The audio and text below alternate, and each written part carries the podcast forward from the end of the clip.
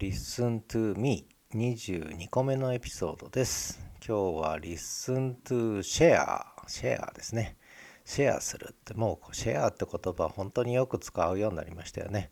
SNS でシェアするということでね。で Listen to Share っていうのはまあこれポッドキャスト番組なんですけどもうポッドキャストを聞くでもう聞いて終わりってこともあるんですがやっぱり聞いてよかったらこう人にも勧めたいわけですよね。でまあシェアすると。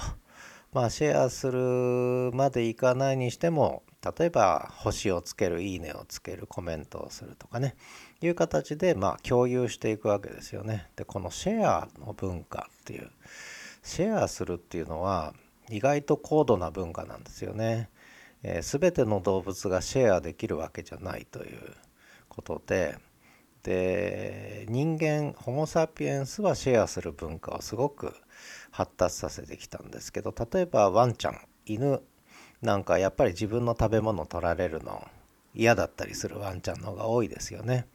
でカラスなんかが朝散歩してるといるんですけど大体カラスは、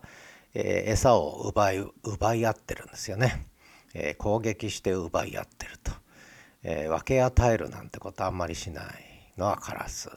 ですよね。で例えば食べ物を分け与える、え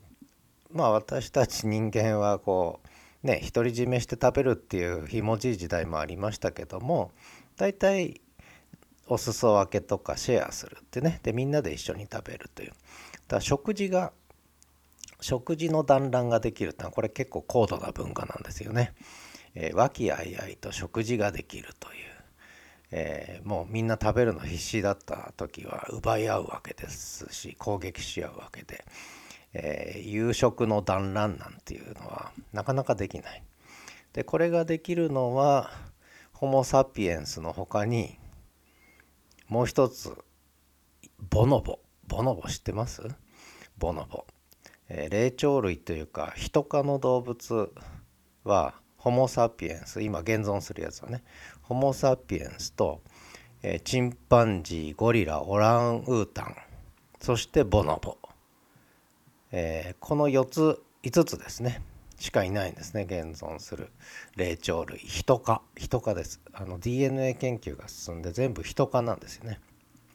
猿じゃないんです。チンパンジーとボノボとオランウータンとゴリラは猿じゃないんです。人なんです。ね。えー、DNA はヒト科なんですよね。でまあそれはさておき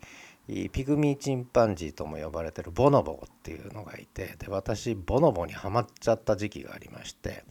これはあの霊長類研究所って京都大学が作ってるのがあるんですけどその霊長類研究所っていうのがあってでそこでいろんな、えー、研究がされてきたんですよね霊長類研究がずっとされてきてで世界的にもいろんな霊長類研究してる人はもちろんいるんですけれどもでそういう成果がいっぱい出てきてってでたまたまその霊長類研究所の人の話を聞いた時にハマっちゃったんですね。これはボノボだと。ちょっとボノボは面白いぞと。人間の原点。ねホモ・サピエンスを知るにはボノボを知らなくっちゃぐらいハマっちゃった時期があって。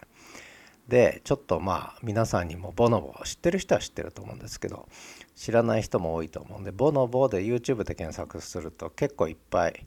動画が出てくるんですけど今日はその LISTEN の、えー、ポッドキャストの概要欄にボノボが食べ物とかをシェアする、えー、分け与えるんですね。仲間に。普通子供に分け与えるってあるんですけど親が。これは鳥とかでも見られるんですが全然関係ないまあ友達ではあるんでしょう。友達に分け与えるとこれはなかなかないんですよね。えー、でそのシェアする映像ちょっと3つほどリンク貼っとこうと思うんですけどね、えー、まあよかったら見てください。多分これ見るとねボノボハマる人出てくると思います。何人かね。でそれはいいとして今日は Listen to Share っていうことでこうシェアするということができる動物とできない動物がいるんですよね。でまあこれもまた余計なこと考えるんですけどシェアできる動物ってなぜシェアできるようになるのかっていうここの分かれ目ですよねカラスは何でシェアできないのかとで子供には餌付けするっていうかね、えー、与えるってこれ本能的な習性持ってるわけですけどそれ以外の人にはそれ以外の人じゃんカラスにはあげない奪い合うんですよね。食べ物を。でワンちゃん犬は結構シェアする犬もいるんですねこれね。やっぱり人間と共に暮らして、えー、やっぱ社会性が身についてきたのかやっぱりシェアする文化を身につけてるワンコもいる。全く身につけてないワンコもいる。でこれは犬はねこれからずっと人間と暮らしていくとまだまだこう進化するんだと思うんですけどもまあそれはさておき、えー、ボノボの映像をぜひ見てください。で話をホモ・サピエンスとポッドキャストに戻して「Listen to Share」っていうねこう前回ちょっと「Listen to Enjoy」っていうことで「えー、エンジョイ喜び」っていうね単なる楽しみももちろんあっていいんだけどやっぱり喜び恵みみたいな形でねこうエンジョイするということがやっぱあるんじゃないかなと。人の語りを聞くっていうのはね。え、でやっぱりそれは共有したいんですよね。人と分かち合いたいと思う。なぜか、うん、そう思わない動物の方が多いのになぜか。我々ホモ・サピエンスはそう思う。でなぜかボノボもそう思う。なんでだろうってこのシェアする文化。ね。えで これ取り留めなくなってきましたけれども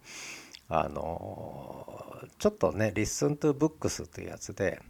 えー、フレンドリーシップっていうかな、えー、有効性っていうね、えー、話をちょっと書いた本をね紹介したんですけどやっぱその辺りにねあのその辺りなんだと思うんですよね。このシェアする文化っていう。有効性フレンドリーシップ、うん、でなぜその友好的になれたのかっていうね。ここでしょうね。でちょっと前に「Listen to Face」なんてね、えー、やつも書いたんですけど「Listen to Face」顔に聞けっていうあの笑顔ね表情筋の発達っていう。これもこの有効性っていうフレンドリーシップっていうことと関係してるんですよね。だからなぜこう人間は表情筋が発達したのか。でボノボも表情筋は発達してんですよね。これはあの霊長類。人科に属する霊長類は皆表情筋はそれなりに発達してるわけですよね。で犬も表情筋を発達させてきた珍しい動物なんですよね。でカラスには表情はないと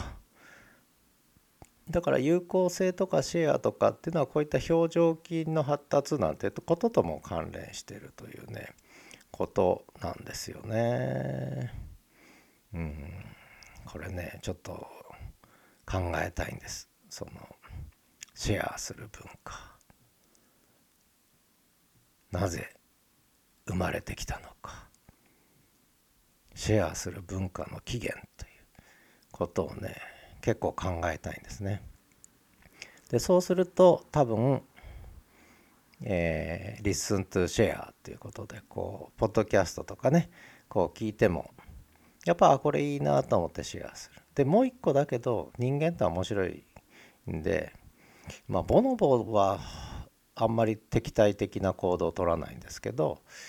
あの人間ってやっぱり敵対的な行動を取る場合があるんですよね。シェアしたくないと。独り占めしたいっていうこういう気持ちも持ってる。人間はね。意外とホモ・サピエンスは。意外とシェアの文化だけでは生きてなくてシェアしてやらねえぞみたいな。シェアしたくないという文化も持ってるという。ところがまた面白いところでね、えー、まあ例によって何の話か分かんなくなってきましたけれども、えー、Listen to Share ね。まあいいポッドキャストがあったらねみんなでシェアして、えー、聞けるといいなというのとただそれはだけど人によってね、えー、面白いと思う場合と面白くないと思う場合あるんでね。エンジョイする場合できるものとエンジョイできないものってやっぱ人によって違うんだよね。だからそこが、えー、何でもかんでもシェアすりゃいいっていうもんじゃないというね、そうするとやっぱりシェアってある程度こう限定的にこう選んでシェアしなきゃいけないということにもなってくるのかなとかね。まあいろんなことをま考えてるわけですけども。とりあえず今日は。あでもう一個だけ言っとかないと。シェアっていう言葉の語源知ってます？英語の語源。シェアっていうのはね切り取るって意味なんです。切り取る。切って分ける。だから自分の肉を切って分けるというような意味があるんですね。で土地を分割するとか人を分割するとかこうとにかく切り切り分けると、えー、切り取っては渡すという。だ自分の一部を切って他人にはあげるという。そういう言葉がもともとシェアというね。自分の分け前を他人に与えるという、まあ、そういう語源だそうです。ね、鋭い道具で切断または切り取るという意味が語源だそうですよ。知ってました？ということで、えー、皆さん、えー、シェアする時にはちょっと身をそがないといけない。ということのようです。ではまた。